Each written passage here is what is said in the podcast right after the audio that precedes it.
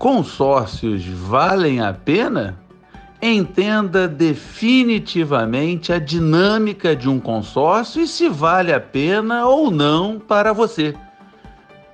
É mais um podcast com o professor Carlos Heitor Campani, do COPEAD UFRJ. É muito bom tê-los aqui comigo. Vamos lá então falar de consórcio? É importante eu começar dizendo que o meu foco nesse podcast é o consórcio para pessoas que desejam comprar um carro ou mesmo um imóvel próprio. Minha análise será neutra e sem os vieses naturais de muitos. Por exemplo, vendedores de consórcios apontarão apenas argumentos maravilhosos para defender a venda. Por outro lado, Influenciadores digitais com conteúdos e investimentos sempre elegem os consórcios como algo a arriscar da sua agenda. Mas eles não fazem uma análise crítica e completa que pondere os dois lados da moeda. É preciso entender que um consórcio não é puramente um investimento. Para entender bem o conceito por detrás de um consórcio, eu começo com um exemplo ilustrativo. Imagine que João e José sejam dois irmãos que conseguirão poupar 10 mil reais por ano, cada um, ao final dos dois próximos anos. Ambos desejam um carro de 20 mil reais. Eles podem comprar hoje seus carros, mas terão de pagar juros em um financiamento, porque não possuem o dinheiro à vista. Como não querem pagar juros, pois os consideram muito altos, os irmãos ponderam que podem esperar, acumular e comprar à vista, ou seja, sem juros.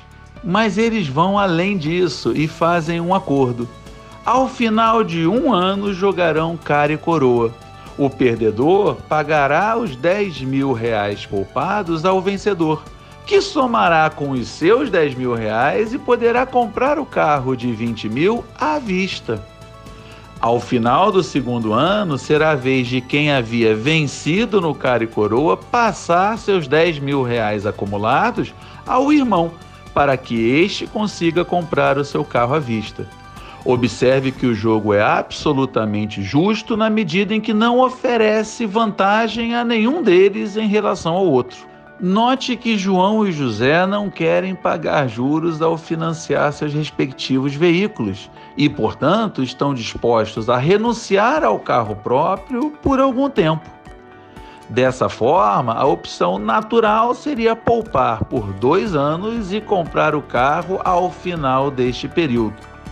O lado bom disso seria acumular juros, porque o dinheiro que você poupar ficará investido em sua conta e até sobrar um troco para acessórios legais.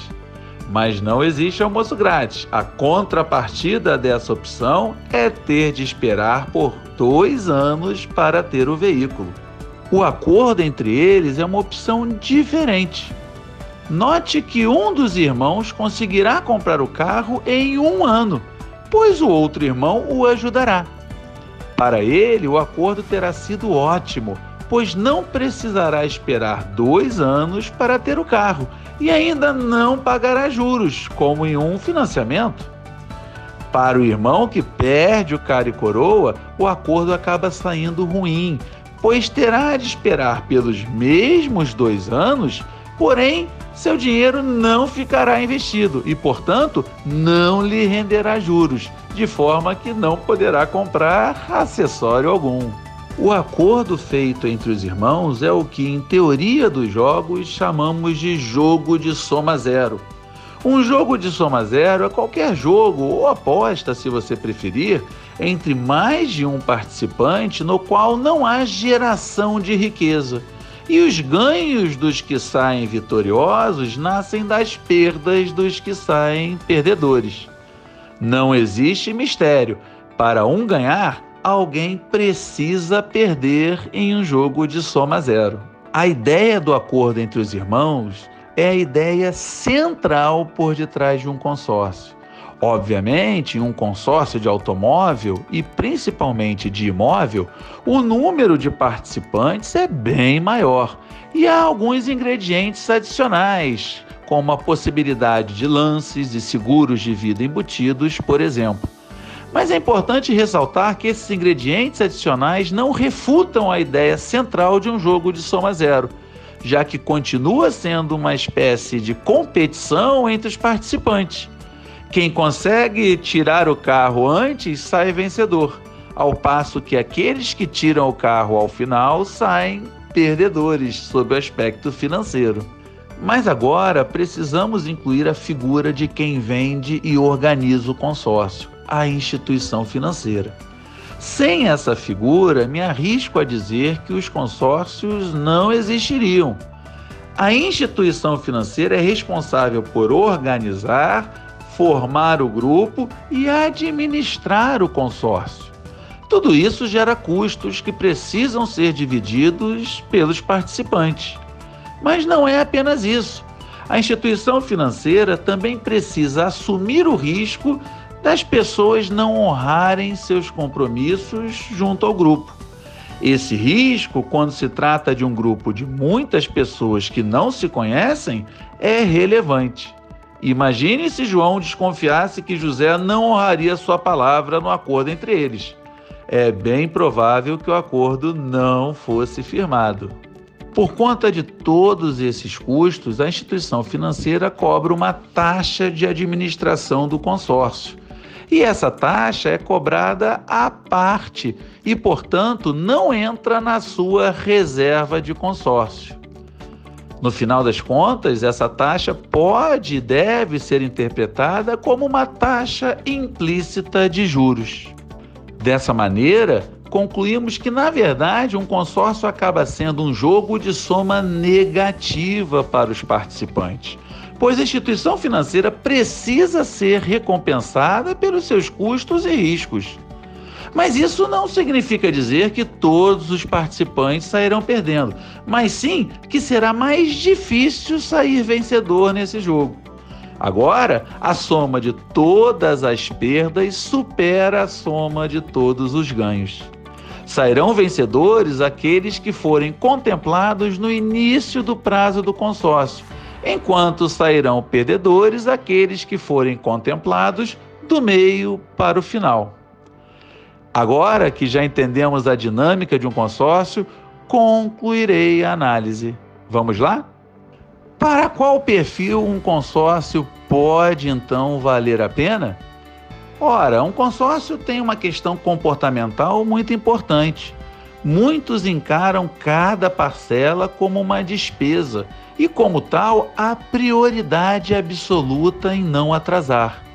Com isso, para aquelas pessoas cujo perfil psicológico se revela uma barreira para investir com rigor e disciplina, o consórcio se apresenta como uma espécie de investimento forçado e, portanto, tem um resultado positivo. Essas pessoas acabam poupando no consórcio o que não conseguiriam poupar normalmente. Adicionalmente, o consórcio também atrai pessoas que gostam de apostas e sorteios. Essas pessoas sentem-se motivadas pelos sorteios e pela possibilidade de vencer com um lance mais alto. E para qual perfil um consórcio não vale a pena?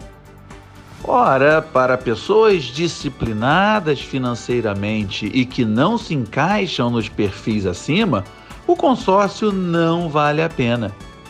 Trata-se de um investimento em que a expectativa de retorno é negativa. Uns sairão ganhando, mas em média perde-se.